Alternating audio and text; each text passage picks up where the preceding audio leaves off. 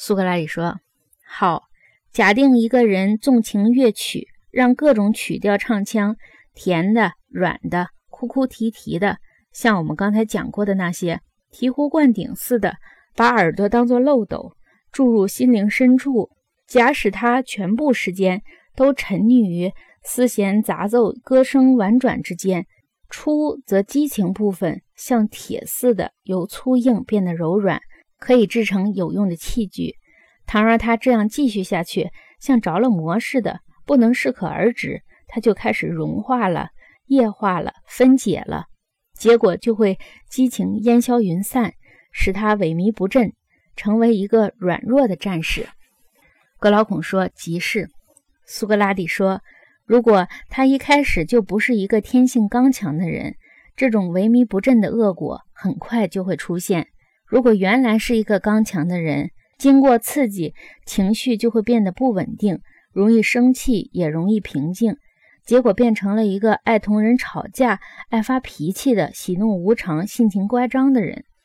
格劳孔说：“确实如此。”苏格拉底说：“再说。”如果一个人全副精神致力于身体的锻炼，胃口好，食量大，又从来不学习文艺和哲学，起初他会变得身强力壮，心灵充满自信，整个人变得比以前更勇敢。你看他会这样吗？格劳孔说：“他真会这个样子。”苏格拉底说：“不过，要是他除了搞体操训练以外，别无用心，怕见文艺之神，结果会怎样？”对于学习科研，从来没有尝过一点滋味；对于辩证推理，更是一窍不通。他心灵深处可能会存在的爱智之火光，难道不会变得暗淡微弱吗？由于心灵没有得到启发和培育，感觉接受能力没有得到磨练，他会变得耳不聪、目不明，不是吗？格劳孔说：“诚然。”苏格拉底说：“结果，我以为。”这种人会变成一个厌恶理论、不知文艺的人。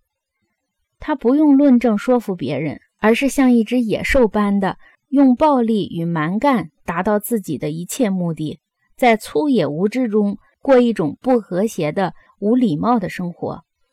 格劳孔说：“完全是这样。”苏格拉底说：“为这两者似乎有两种技术：音乐和体育。”我要说，这是某一位神赐给我们人类的，服务于人的两个部分：爱智部分和激情部分。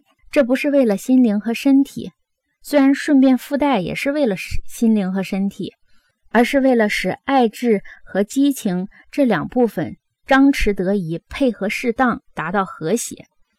格劳孔说：“看来如此。”苏格拉底说。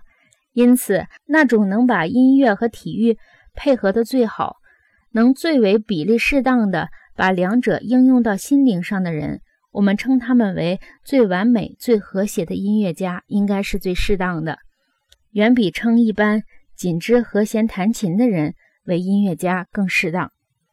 格老孔说：“讲的有理，苏格拉底。”